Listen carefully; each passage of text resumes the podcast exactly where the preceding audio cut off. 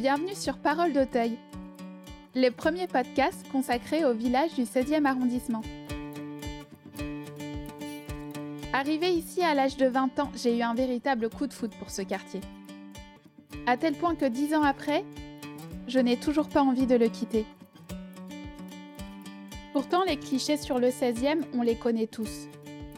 Un arrondissement sans âme, où les habitants sont des bourgeois repliés sur eux-mêmes.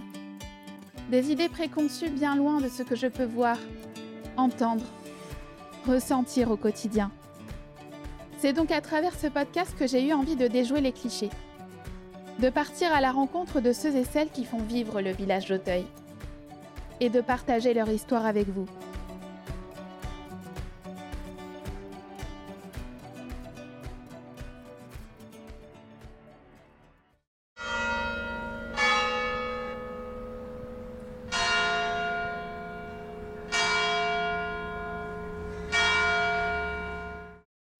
Attendez à un cours de catéchisme, passez votre chemin. Je vous propose d'écouter le parcours étonnant de Père Roger Villegas, prêtre à l'église Notre-Dame d'Auteuil. Pour ce dernier épisode de la saison, j'ai voulu revenir à l'essence de ce podcast, déjouer les clichés. Vous verrez notamment que rien ne prédestinait cet homme de foi à devenir prêtre. Originaire de Colombie, Père Roger a posé ses valises dans notre quartier en 2015. À travers ses initiatives et ses activités sur les réseaux sociaux, le prêtre a fait souffler un vent de modernité sur notre quartier. Je vous laisse découvrir cette conversation avec un père pas banal. Bonjour euh, Père Roger. Bonjour euh, Laura. Je sais que vous avez un emploi du temps euh, très chargé, alors je vous remercie de participer à ce podcast. Oui, il y a tout le monde qui parle de la culture podcast. Et puis, je me suis dit, un jour, il faudra en faire un. Et bah, ce soir, j'ai la, joie de pouvoir le faire avec toi pour Parole d'Auteuil. Eh bien, je suis aussi ravie de vous recevoir. Alors, la première question que j'avais envie de vous poser, c'était par rapport à votre manière d'exercer votre fonction. Est-ce qu'on peut vous décrire comme un prêtre moderne, un peu à contre-courant des autres prêtres peut-être? Et oui, on pourrait dire que je suis un prêtre moderne, mais c'est intéressant parce que hum, quand même un prêtre incarne la personne de Jésus, l'Église. On pourrait dire, oula, c'est arriéré. Et pourtant, et oui, j'aime beaucoup la culture réseau, la culture communication. Et je pense que voilà, le message que j'ai à transmettre aujourd'hui est important. Donc il faut être accessible et rester à la portée de tout le monde. Alors avant de parler de votre fonction et notamment de votre arrivée dans le quartier, on va revenir sur euh, le cheminement qui vous a mené à votre engagement. Ce qui est étonnant, c'est que au départ, euh, vous n'avez pas du tout grandi dans la foi. On peut même dire que vous étiez euh, très loin de cet univers. C'est ça mon univers, il était, il était orienté vers d'autres choses. Hein. Moi, j'étais euh, dans une école, on était plutôt dans un esprit euh, scientifique. Je me souviens de la passion que j'avais pour la science euh, en ces moments-là. J'étais pas quelqu'un de, religieux, mais quand même quelqu'un de spirituel. Hein. Moi, je vais poser des questions comme tous les hommes. Est-ce que vraiment Dieu existe? Moi, je me souviens, je m'étais posé cette question, mais sans aller plus loin. J'aimais m'engager dans différentes, euh, en faveur des différentes causes à l'époque. Et, hum, et c'était aussi quand même, voilà, mon univers, c'était la Colombie à des années 90 où euh, il y avait une ambiance euh, parfois assez difficile au niveau des, des sécurités.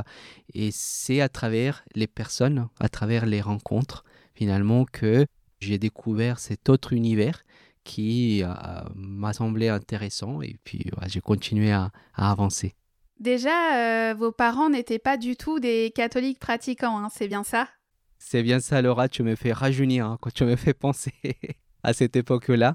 C'est vrai que, bon, comme tu sais, moi je viens d'un pays euh, latino-américain, donc on pourrait dire que dans l'Amérique latine, tout le monde est croyant, et bah non, c'est pas vrai. Je viens d'une famille où bon, mes parents, hein, au moment de ma naissance, ils s'étaient pas mariés, chacun avait déjà eu euh, une, vie un peu de leur côté, et, et c'est vrai que bon, c'était pas une famille euh, pas spécialement portée vers la foi. Vous me disiez même que vous aviez euh, grandi dans une famille recomposée. Oui, voilà, c'est ça. Dans une famille, euh, j'ai des demi-sœurs, euh, demi-frères, une famille qui est attachée, et bien évidemment, ont beaucoup d'importance à certaines valeurs le travail, la réussite dans les études, mais je fais partie voilà, de toutes ces nouvelles générations des, des familles, oui, un peu différente. Donc vous n'alliez même pas à la messe le dimanche avec vos parents euh, quand vous étiez petit?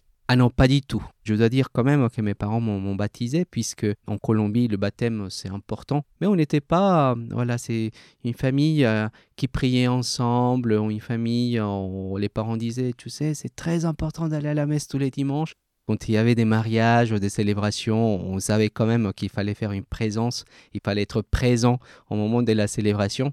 Mon père, il me disait souvent, allez, on va arriver à la fin de la célébration, et comme ça, on fait semblant de, oui, on a été là, voilà, on a participé.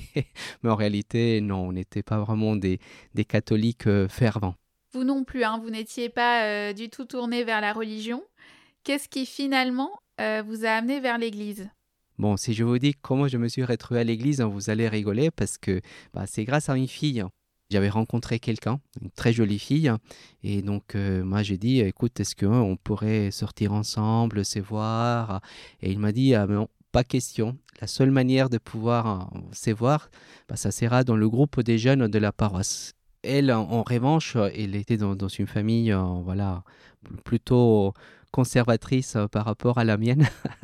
et, elle savait que ça se faisait pas, voilà, de sortir avec un garçon. On était jeunes, on avait 14 ans, on était, on était vraiment des adolescents. Donc, euh, elle savait très bien que ça allait pas marcher. Euh, voilà, ses parents voient la voix sortir avec quelqu'un.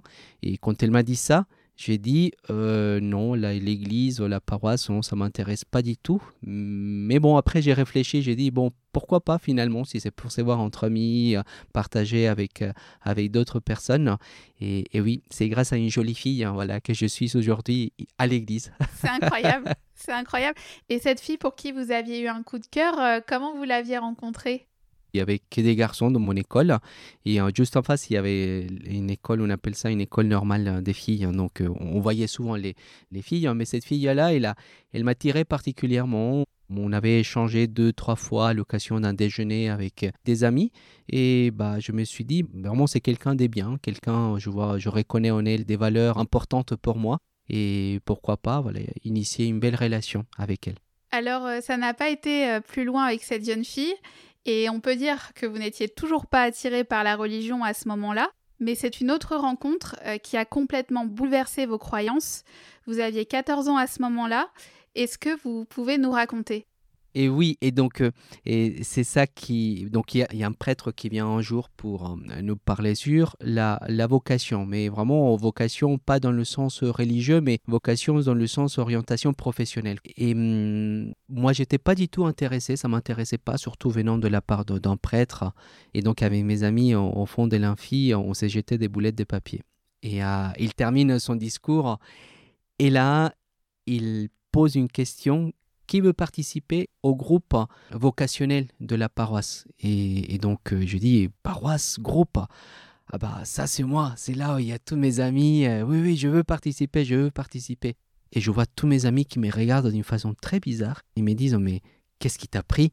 Tu sais, le groupe vocationnel, c'est le groupe où il y a des garçons et des filles qui veulent devenir prêtres et bonnes sœurs. Je dis, non, c'est pas ça je cours pour essayer de rattraper le prêtre qui était déjà sorti de l'école et bah c'était trop tard, j'étais déjà inscrit alors que je voulais pas.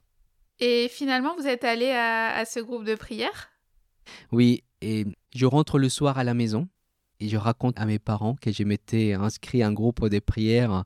Ils ont tous les deux ri, mes frères aussi. Mais mes parents, ils ont quand même des, valeurs. Ils ont vraiment appris à être euh, réglo, vraiment formels. Et donc ma maman me dit, bah, écoute, c'est très simple. Tu vas te présenter au début de ces groupes des prières et tu vas dire, excusez-moi messieurs, je me suis trompé, je ne veux pas participer. Je n'étais pas conscient qu'il s'agissait d'un groupe des prières. J'y vais en traînant les pieds. J'arrive en retard et voilà que je rencontre cette deuxième jeune fille qui a bouleversé ma vie parce que cette fille disait qu'elle avait beaucoup prié et qu'elle allait partir au Carmel. Donc moi je pensais, bon, le Carmel c'est une école de commerce, une école d'ingénieurs. Bah, je dis très bien, fonce, hein, fonce, si tel est ton désir. Je, dis au, gars qui était à côté de moi, attends, le Carmel c'est où? Et il me dit, ah bah le Carmel c'est à tel endroit. Et, et je dis, mais attends, il n'y a rien là-bas. C'est un coin paumé. Et comment elle va aller là-bas dans une école? Il me dit Ah non, non, non, attends, c'est pas une école. C'est un monastère où il y a les jeunes filles qui rentrent, qui se consacrent au Seigneur et qui ne sortent plus jamais. J'étais vraiment choqué. En fait, ça vous choquait euh, qu'une personne puisse faire euh, tous ces sacrifices pour vivre sa foi? Oui, je me suis dit, c'est pas possible qu'au XXe siècle, on continue à vivre comme au Moyen Âge. Hein. Et je n'étais pas au courant que de telles choses existaient à mon époque. Je disais, euh, bon, est-ce qu'il faut que je prévienne mes parents, je préviens la police? Est-ce que, parce que là, je pense c'est un peu une, secte, un groupe de manipulation, des bourrages des crânes. Je ne savais pas quoi faire. Je sors de cette chapelle je tombe sur le prêtre. J'étais un peu dur dans mes propos, dans ce que je disais, en sortant tous les clichés qu'on peut avoir sur l'Église, en lui disant de toute façon l'Église, on le sait bien, c'est de la manipulation, ça, s'adresse à des gens faibles qui euh, euh, vraiment sont pas très intelligents et qui ont besoin d'une consolation. J'utilisais tous ces clichés que je connaissais. Et le prêtre a tout de suite compris que bon, c'était pas la peine de discuter avec moi à ce moment-là. J'étais très énervé. Et il a tout simplement, il m'a donné un conseil. Si tu ne comprends pas, va rencontrer cette jeune fille, prends un rendez-vous et, demande-lui de t'expliquer pourquoi elle fait ça.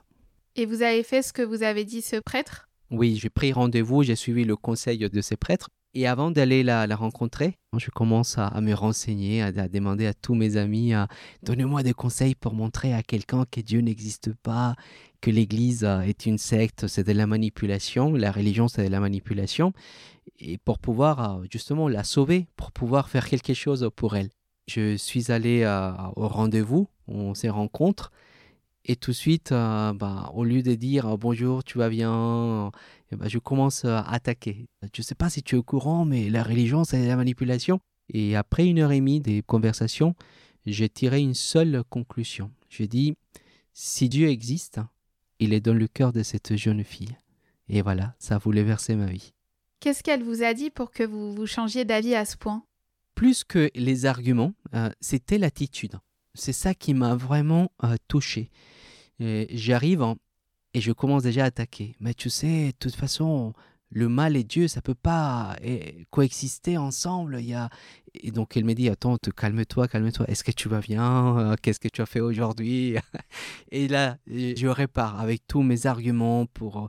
Elle me dit, oui, je t'ai vu à la réunion l'autre jour. Ça m'a étonné d'ailleurs que tu sois là. Je ne savais pas que la, la foi t'intéressait.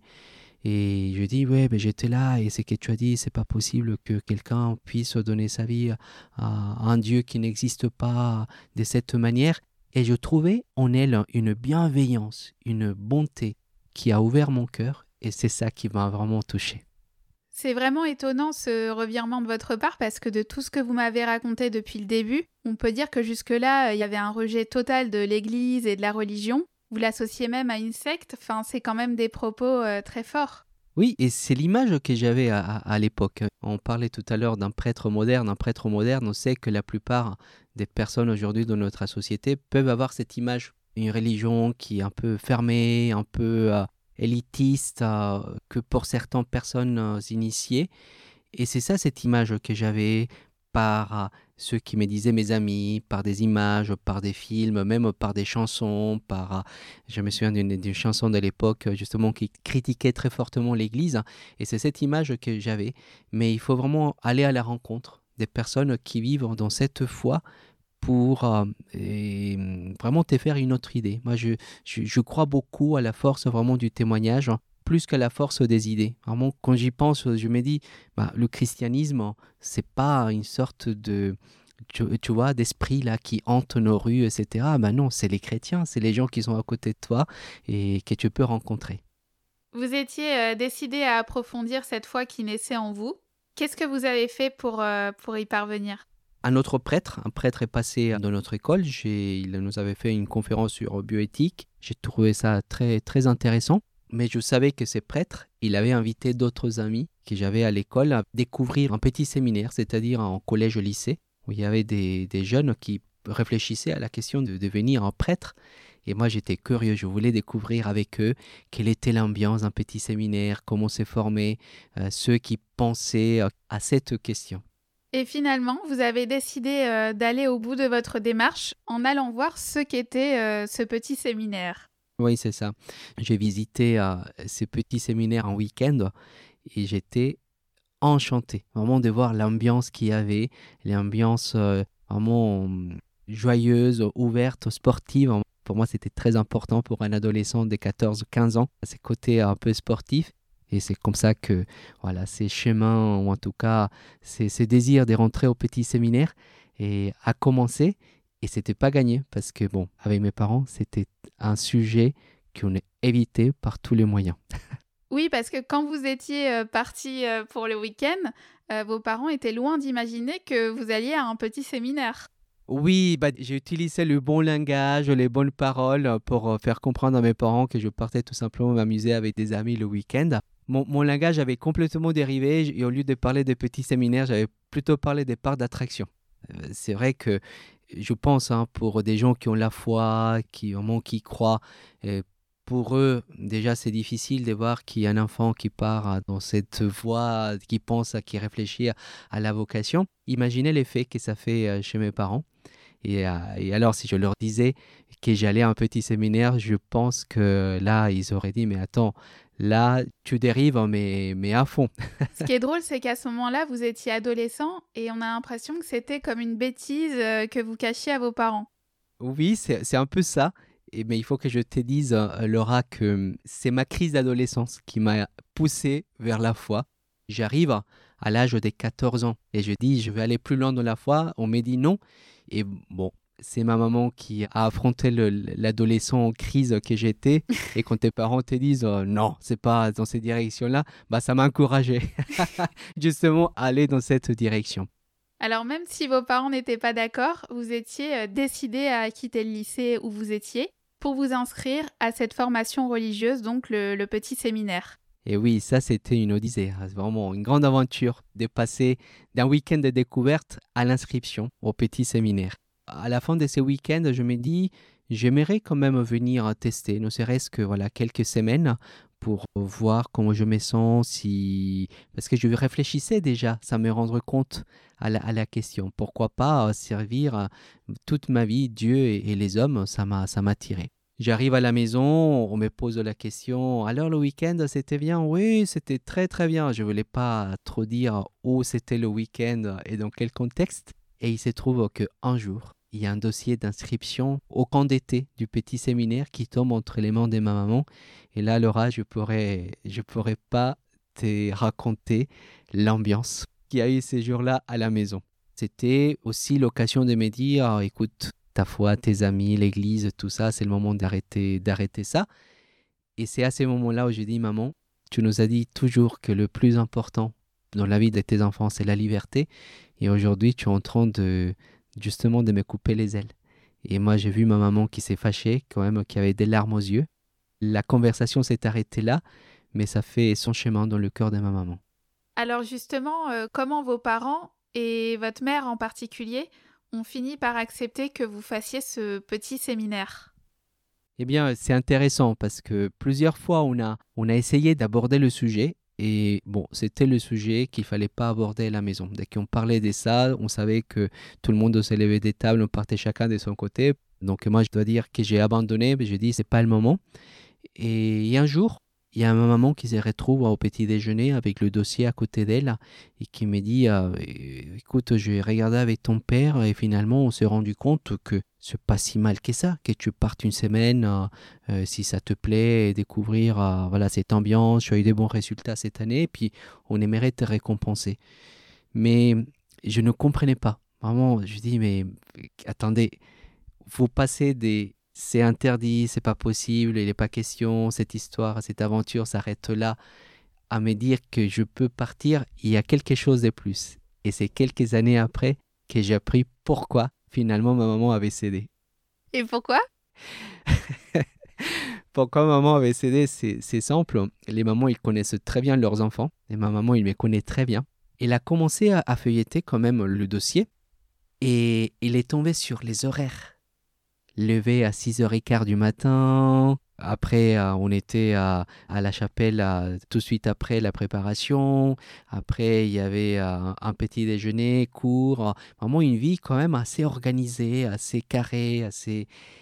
Elle a vu ça, elle a dit, je ne reconnais pas mon fils, il va pas du tout rentrer dans ces rythmes de vie.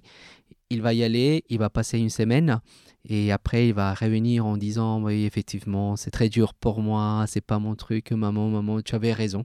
Et pourtant?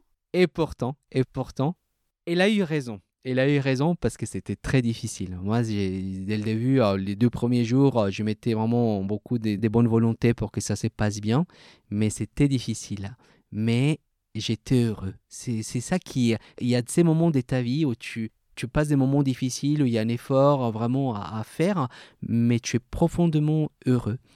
Et au bout d'une semaine, 15 euh, jours, je me sentais, je me sentais chez moi et, et ben, j'ai continué ça m'arrêtait. Qu'est-ce qui a fait que vous vous êtes senti chez vous, justement euh, Est-ce que vous sauriez dire? La première chose qui m'a vraiment fait sentir chez moi, c'était euh, l'accueil de la part de l'équipe des formateurs du petit séminaire, des, gens qui me traitaient comme s'ils me connaissaient depuis toujours, et aussi les personnes qui étaient là. On sentait qu'il y avait des personnes qui avaient des grands idéaux dans la vie qui rêvait d'échanger le monde, de transformer les choses.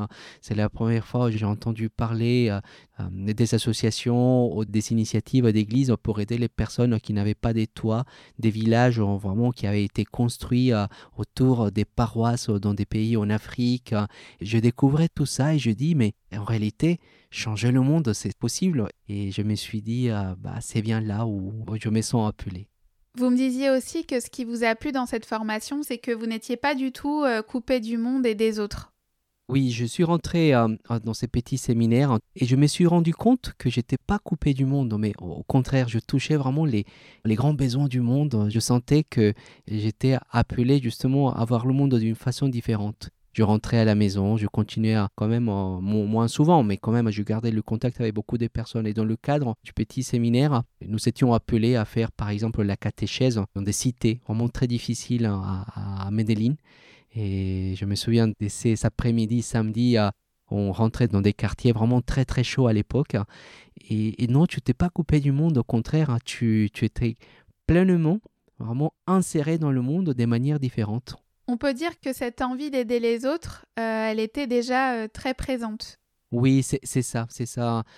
C'était une période euh, très difficile en Colombie. Je veux dire que j'ai perdu des, amis qui ont été tués, des amis qui étaient dans les gangs à l'époque et hum, qui ont mal tourné.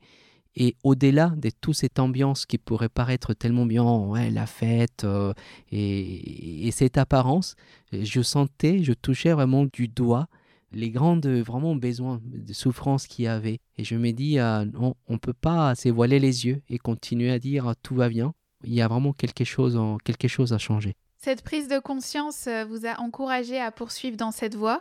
Vous avez fait euh, toutes vos années de lycée dans ce petit séminaire. Est-ce que vous saviez que vous vouliez devenir prêtre à ce moment-là? La décision d'être prêtre, c'est une question qui reste ouverte surtout au début d'un petit séminaire, et tu n'arrives pas avec une décision qui est prise, tu, tu arrives tout simplement avec une, une petite euh, lumière, toute petite, qui te permet d'avancer dans la nuit. Et tu sais que voilà, il faut suivre cette petite lumière et que en avançant, elle grandit, elle grandit, et qu'ensuite elle va être rejointe aussi par euh, la lumière du, soleil, hein. vraiment par la certitude de te dire, ah oui, je suis sur le bon chemin. Mais au début, euh, et tu avances vraiment avec euh, juste un désir, le désir de ton cœur. C'est ça qui est étonnant et, qui change des clichés qu'on pourrait avoir sur la naissance d'une vocation, c'est qu'il n'y a pas eu de déclic en fait. Eh ben non, je savais pas, c'était pas clair Parfois on peut dire oh, j'ai écouté une voix, j'ai eu une apparition. Non. Quand je me pose la question, quel a été le moment où, vraiment c'était clair, et je me dis, ça allait petit à petit, la question n'était pas répondue une fois pour toutes. J'ai fait en tout 13 euh, ans, 14 ans de formation. Et donc, euh, je ne peux pas dire qu'au quatrième, au cinquième, au sixième, ça y est, j'étais décidé. Je savais qu'il y avait une certitude quelque chose en moi me disait, euh, voilà, c'est, c'est, tu vas dans la bonne direction. Le prêtre, quand il euh, s'engage pour Dieu et pour les autres, il le fait d'une manière très particulière. Et c'était vraiment cette manière particulière d'être engagé qui m'attirait. Et je voulais vraiment être sûr que c'était ça ou que c'était pas ça. Mais je voulais me donner le temps vraiment de réfléchir, de discerner et être vraiment en paix avec moi-même. Est-ce qu'à ce moment-là, vous aviez conscience de tous les sacrifices que ça impliquait de devenir prêtre? Euh, Dès le début, dès le début, on se pose la question, pour se le dire, la question du célibat, la question de, surtout dans mon cas, j'ai choisi, on pourrait dire, cette filière hein, de prêtres euh, missionnaires, voyageurs qui va partout dans le monde. C'est très intéressant, mais en même temps, il y a aussi, tu renonces à, aussi à d'autres choses. Et c'est pour cela que il ne suffit pas simplement de se dire bon, allez, j'accepte et peu importe les difficultés et je prends une décision un peu hâtive. Il faut le temps. Il faut le temps vraiment pour, pour se rendre compte si finalement, justement, ces difficultés ne vont pas rendre incompatible ta vie et ta vocation. mais j'étais bien conscient, oui, qu'effectivement, il il fallait renoncer à, certaines choses, mais en même temps, je voyais aussi tous les bienfaits et surtout tout ce que j'allais, euh, j'allais gagner en étant prêtre. Alors après la fin de votre cursus au lycée, vous avez pas mal voyagé pour la suite de vos études. Pourquoi avoir choisi de quitter la Colombie? Déjà, c'était un choix qui était aussi au départ de ma vocation. Je savais que je voulais devenir un prêtre missionnaire, comme cette image que j'avais eue au début du petit séminaire de, ces prêtres qui partent faire le bien partout dans le monde. Parce que je crois que dans ma vocation à, l'origine, il y a cette ouverture au monde. Il y a vraiment ces, désirs d'aller à la rencontre des gens très différents de toi, apprendre d'autres cultures, apprendre d'autres langues, et te rendre compte que le message que tu annonces est un message pour tous, qui n'est pas vraiment pour un petit groupe, mais qui est un message vraiment universel. Et ça, c'était euh, très important parce qu'il y a toujours en moi ce désir de garder vraiment cette ouverture d'esprit et de pouvoir euh, aller vers les gens qui sont différents. Oui, ça c'est quelque chose qui fait vraiment partie de votre personnalité. Vous m'aviez dit aussi que cette envie d'aller vers les autres était encore plus forte quand les gens étaient à l'opposé de vous. oui, c'est j'aime bien parce que je pense par ma famille, par mon histoire, par et ce que j'ai vécu aussi euh, depuis mon plus jeune âge. J'aime bien aller à la rencontre de ces gens qui ne pensent pas comme toi, à, la rencontre des personnes qui euh, tu peux juger un, peu différentes, mais en réalité qui c'est toujours une merveille de rencontrer une personne. Moi, j'ai toujours cru que euh, rencontrer une nouvelle personne euh, est un don. Et si tu vis dans cet esprit des, rencontres, tu vas jamais arrêter de t'émerveiller. Pour la suite de vos études, euh, vous êtes notamment parti à Rome. Vous avez vécu là-bas pendant huit ans. Et c'est à cette période que votre choix de devenir prêtre s'est confirmé. Oui, à ces moments-là, j'étais vraiment sûr, c'était confirmé. J'ai fait trois ans de théologie, donc c'est ma première année de théologie il n'y a pas eu d'un élément, une apparition, hein, on pourrait dire. Non, c'est simplement confirmé en regardant ta propre vie, en faisant une relecture des vies, en regardant tout ce que tu as vécu.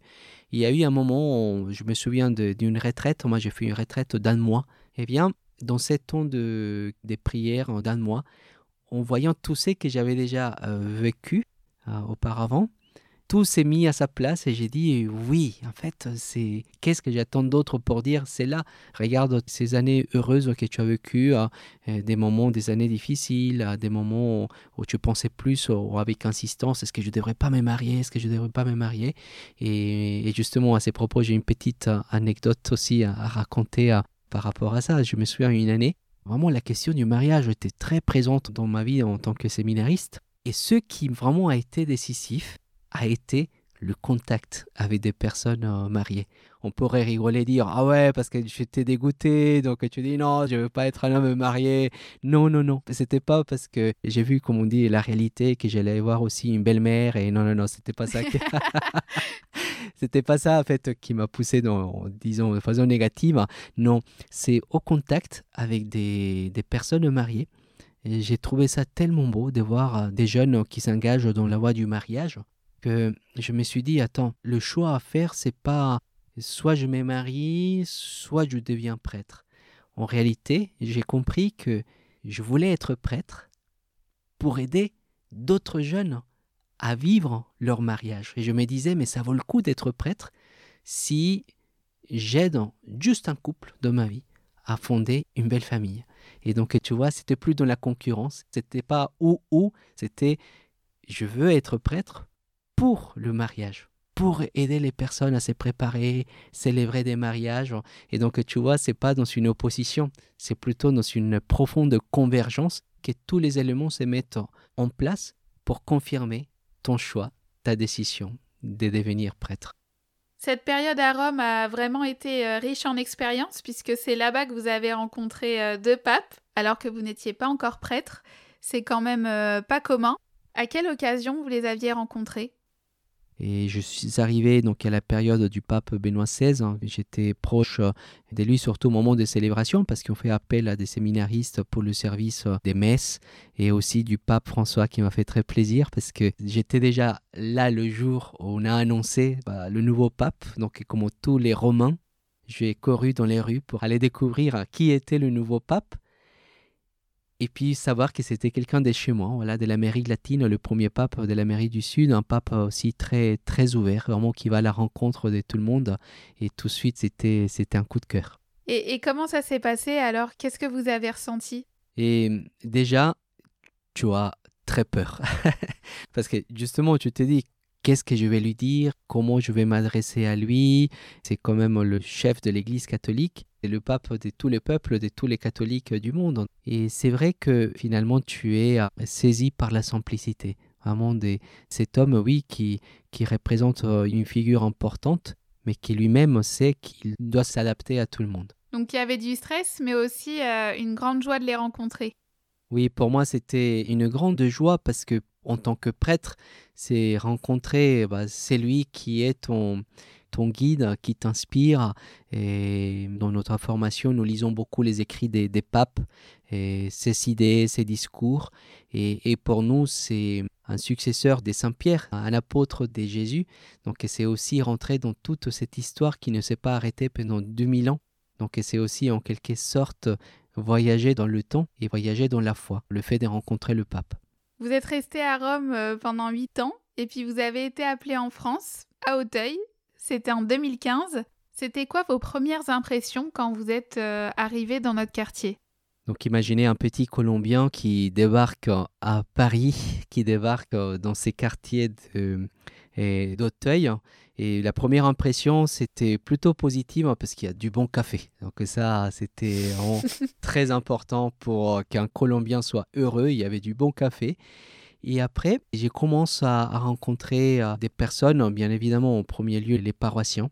Je rencontre les personnes qui sont du quartier depuis toujours je rencontre euh, ceux qui viennent de s'installer, ceux qui arrivent en même temps que moi, ces personnes qui sont réfugiées, ces personnes qui, qui sont là et qui me disent qu'ils cherchent un, logement. Euh, des personnes à la sortie de la messe qui viennent te dire ah, Père, j'aurais besoin d'un coup de main pour pouvoir manger aujourd'hui. Et donc tu rencontres des gens tellement, tellement différents au sein d'une même communauté, dans le même quartier. Et ça, ça vous a surpris? Ça m'a, ça m'a, ça m'a surpris. On m'avait toujours dit, ah, tu vas voir, il y a que des gens d'un certain âge, il y a que des gens qui ont les mêmes idées, euh, toutes les maisons, elles sont toutes presque pareilles, c'est tout pareil. Et non, il faut sortir un peu des clichés, des façons de présenter la réalité, un peu l'apparence. Ça, c'est quelque chose que j'ai toujours appris dans ma vie, dans ma formation et dans ma mission de, de prêtre. C'est justement en rencontrant les gens que tu vois la réalité. Vous disiez que vous étiez euh, particulièrement attaché au quartier puisque c'est ici que vous êtes devenu prêtre. Comment se sont passés euh, vos débuts dans cette nouvelle fonction? Les premières années, dans la vie d'un prêtre, c'est très important, comme les premières années euh, pour euh, démarrer, comme les premières années quand tu commences un, un, métier, quand tu commences un grand projet. Le début, euh, il est crucial. Si tu réussis le début, après tout le reste, ça va, ça va tout seul. Donc c'est pour ça c'est important de pouvoir réussir ces premières années. Et je peux dire que j'ai tout de suite été vraiment accueilli par les gens qui étaient d'une grande euh, générosité, très attentifs. Moi, c'est quelque chose qui m'a marqué. C'est tous les gens qui viennent te dire est-ce que ça va? Est-ce que tu as besoin de quelque chose? Bien sûr, il y a une partie de ta, de ta communauté, au contraire, on vient demander Père, vous pouvez m'aider, Père, vous pouvez prier pour, Père, vous pouvez, s'il vous plaît, si vous avez un contact, etc. etc. Mais à Hauteuil, hein, c'est beau de voir aussi toutes ces personnes qui pensent aux autres et qui pensent aussi à, ces prêtres et qui sont là pour te dire euh, qu'est-ce qu'on peut faire pour toi, comment on peut t'aider? Vous êtes euh, très engagé auprès des enfants et des adolescents puisque vous êtes euh, responsable du pôle jeune de la paroisse Notre-Dame d'Auteuil. Pourquoi cet engagement auprès des jeunes tout particulièrement? Parce que je considère que c'est là où il faut hum, vraiment être présent en tant que parent, en tant qu'éducateur. Et mon rôle en, tant que prêtre, c'est aussi celui de l'éducateur, bien sûr, celui qui, qui éduque dans la foi, qui éduque dans les valeurs, dans une certaine vision de, de la vie. Et je considère qu'il faut se donner vraiment tous les moyens pour que les jeunes, à ces moments-là, soient vraiment accompagnés avec une grande bienveillance et créer des ambiances où, avec d'autres amis, il y a des liens forts d'amitié qui puissent se créer. C'est ça, parce qu'on parlait au début de notre échange euh, de toute cette modernité que vous aviez apportée dans le quartier, et c'est le cas euh, notamment auprès des jeunes. Oui, il y a eu beaucoup des, il y a eu beaucoup des, des, folies, je pourrais dire, et vraiment des belles expériences. Je pourrais dire que on peut regarder les activités. Moi, je me souviens de toutes ces soirées foot, c'est toutes ces fois on s'est mis à danser devant l'église, et toutes ces fois on est allé avec des jeunes rencontrer les plus démunis du quartier, toutes ces fois où les jeunes s'amusaient dans les hôpitaux à faire des courses avec des, les fauteuils. Vraiment une, une ambiance, une grande joie. Et les activités, elles sont là, mais je dirais qu'il faut surtout regarder l'inverse du décor, c'est-à-dire tous les, amitiés qui s'est créées après ces activités, parce que finalement, ce qui reste, c'est vraiment le, le, lien d'amitié déjà avec le Seigneur et le lien d'amitié entre les jeunes. Et, c'est cela vraiment qui te permet de dégrandir. Oui, j'imagine euh, que tous ces jeunes doivent en garder de très bons souvenirs. Vous, vous parliez tout à l'heure des soirées foot aussi. Vous m'aviez dit que beaucoup euh, étaient surpris qu'un prêtre euh, puisse organiser euh, des soirées comme celle-ci. Oui, bon, déjà, les gens ils peuvent être impressionnés, mais si quelqu'un connaît bien le monde latino-américain, on sait que chez nous, le foot, c'est un peu une religion. Mais oui, mais il y a beaucoup de jeunes qui sont aujourd'hui attirés par cette culture. Moi, je suis très à l'écoute de la culture, de ce qui attire les jeunes, parce que je considère qu'il y a un langage, il y a une façon de communiquer qui touche et qui peut être vraiment bien utilisé. Et donc, oui, les gens, c'était, je me souviens, les premières soirées foot, il y avait des jeunes qui débarquaient à, à, l'aumônerie et qui disaient Mais c'est quoi cet endroit? Et on lui disait bah, C'est une aumônerie. Et c'est quoi une aumônerie? Ah, bah, c'est un endroit où il y a des jeunes qui viennent pour découvrir la foi, pour avancer dans leur foi. Et ils disaient Mais comment on peut associer la prière et le foot? Je comprends pas du tout. Et c'est ça que j'ai vu, mon expérience de vie euh, chrétienne et l'expérience de tant des gens, c'est que la foi, elle n'est pas désincarnée, que la foi, elle, te connecte avec le monde. C'est ça, je te disais tout à l'heure, en, rentrant au petit séminaire, c'était pas je rentre dans une bulle pour essayer de voir comment je me protège. Non, au contraire, c'est comment je rentre dans une communauté qui te permet ensuite de rentrer pleinement dans le monde avec un regard différent. Vous disiez à l'instant que vous étiez à, l'écoute de ce qui plaisait aux jeunes, et quand on regarde votre Facebook, bah, on peut voir que c'est le cas. J'ai vu euh, un clip de Kenji Girac, j'ai vu un clip euh, du groupe Les Frangines aussi. On peut dire que vous avez des goûts musicaux euh, très modernes et vous n'hésitez pas à les partager. Oui, moi je suis vraiment dans cette optique. Hein. Certaines personnes disent oui, mais bon, tel ou tel euh, chanteur ou tel ou tel artiste, euh, son message il n'est pas explicite, il n'est pas, c'est pas un message affirmé chrétien, mais, mais je considère que la foi t'aide justement à, retrouver la beauté des, des, partout et, et, je suis euh, vraiment convaincu que toutes ces choses en fait d'une manière ou d'une autre te parlent justement de la joie de vivre et oui, j'aime beaucoup euh, quand on me dit euh, Père, on voit euh, certaines musiques que vous connaissez. Comment vous connaissez ces musiques? Est-ce qu'un prêtre a le droit d'écouter ces musiques Et je leur dis Oh là, et si je t'ai faisais entendre celles que j'écoute quand je suis tout seul hein? On n'en saura pas plus alors. Et sinon, dans tout ce qui est actuel, il n'y a pas que la musique qui vous intéresse. Oui, moi j'aime beaucoup les, séries, euh, j'aime beaucoup euh, euh, tout ce aussi qui, qui est par exemple danse. Aujourd'hui, un TikTok, c'est très axé sur la danse et mm, je ne suis pas naïf hein, dans le sens où bien sûr qu'il y a des dangers, bien sûr qu'on peut être exposé à des images, à des... mais s'il y a tellement de personnes qui sont là, qui ont besoin de communiquer, qui ont besoin de d'émettre un message, c'est en quelque sorte parce qu'on a besoin vraiment d'être connecté en, humanité et de pouvoir partager de plus en plus. Mon, plus grand désir, c'est que ces liens qui s'est créés à travers les réseaux, ils deviennent après concrets dans la vie et dans nos quartiers. Hein, moi, je rêve hein, un jour hein, de me montrer ou démontrer un groupe en train de danser sur TikTok. Attends, pourquoi on ne se retrouve pas dans les métros, la ligne 10 Église d'Auteuil ou dans les stations Michel-Ange Auteuil? On se voit un matin, on se regarde euh, les uns qui sont de l'autre côté du quai, les autres qui sont juste en face et on se met à danser. Pourquoi on ne le ferait pas? Vraiment avoir cette liberté de vivre cette joie un peu partout. Vraiment, c'est, ça dont je rêve un jour. C'est qu'on voit dans les réseaux, puisse devenir concret dans la vie de, tous les jours, que les gens puissent se saluer, qu'on puisse, euh, euh, bon, là on dit euh, liker, mais simplement, voilà, pouvoir, oui, vivre cette joie et cette spontanéité et communiquer cette joie de vivre dans la vie quotidienne. Justement, vous parlez des réseaux sociaux, c'est quelque chose avec lequel vous êtes très familier puisque vous êtes présent sur un peu tous les réseaux, sauf TikTok, pas encore. Ah, non, je suis sur TikTok, euh, mais bon, j'ai pas fait beaucoup de productions. Ah, vous êtes sur TikTok aussi? Bon, bah, vous êtes sur tous les réseaux alors. Vous avez même euh, plus de 5000 followers sur Twitter. C'est quand même euh, impressionnant, je trouve.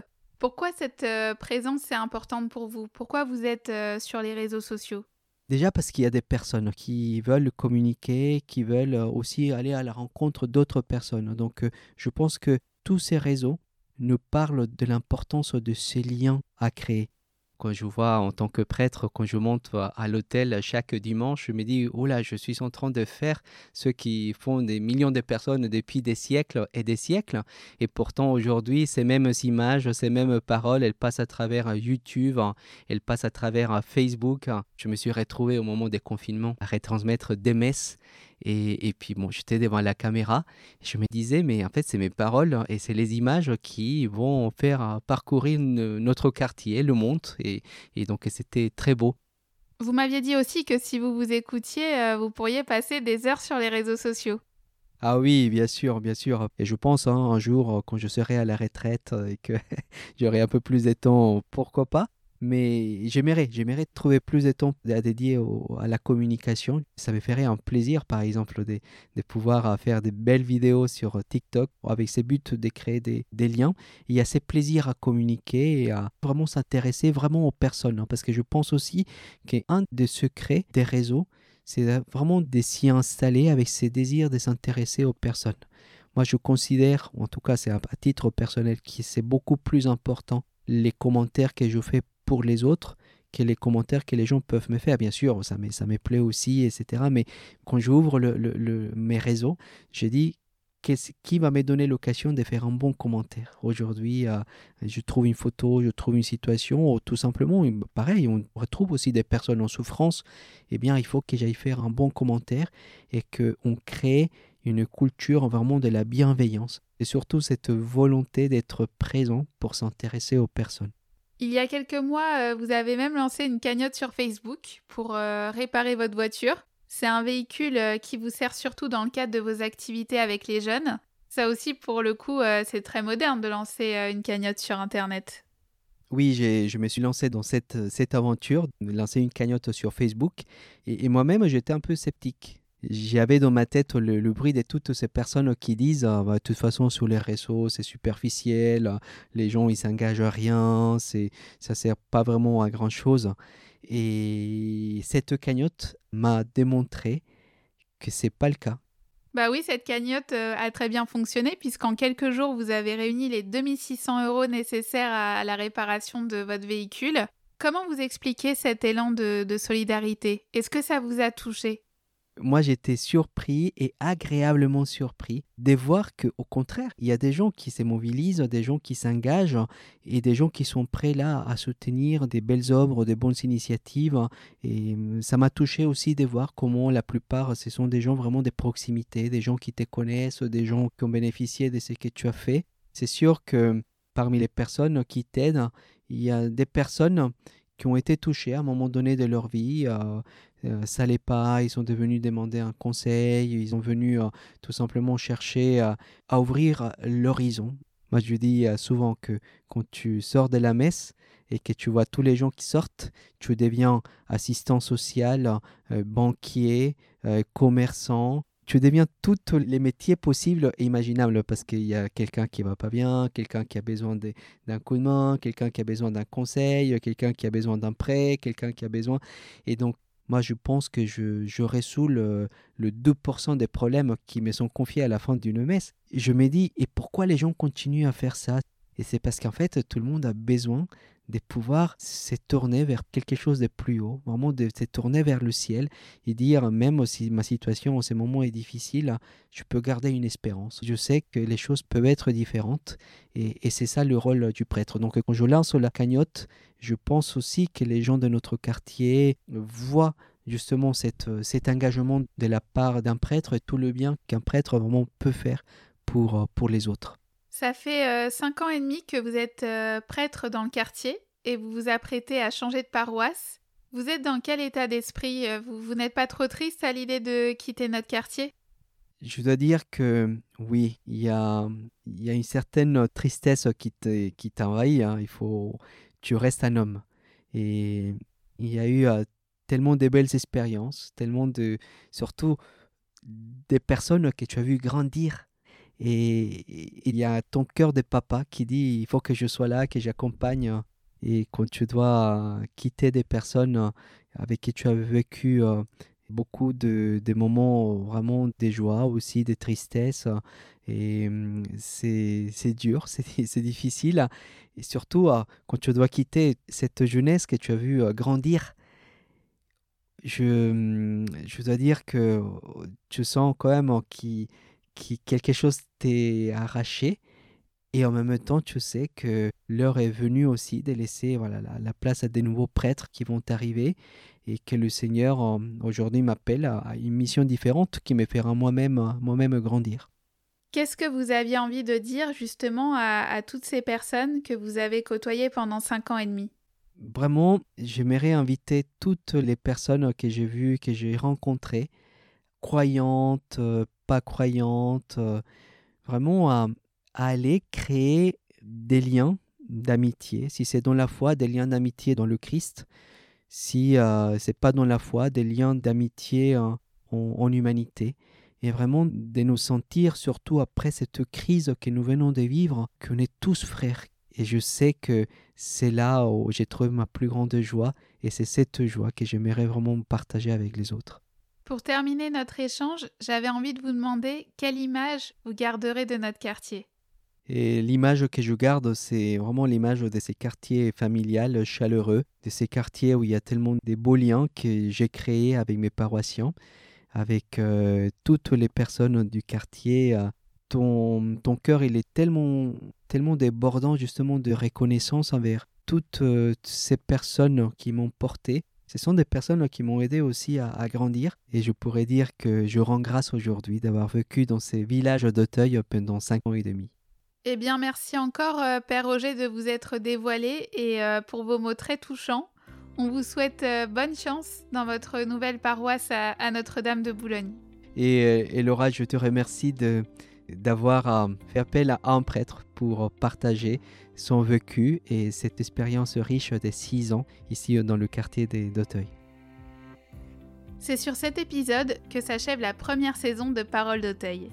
Rassurez-vous, le podcast reviendra avec une nouvelle formule. En attendant, n'hésitez pas à m'écrire si vous avez une remarque ou une suggestion sur cette première saison. Et si vous voulez vous tenir informé des nouveautés du podcast, vous pouvez vous abonner aux pages Facebook, Instagram et Twitter de Parole d'Auteuil. À très vite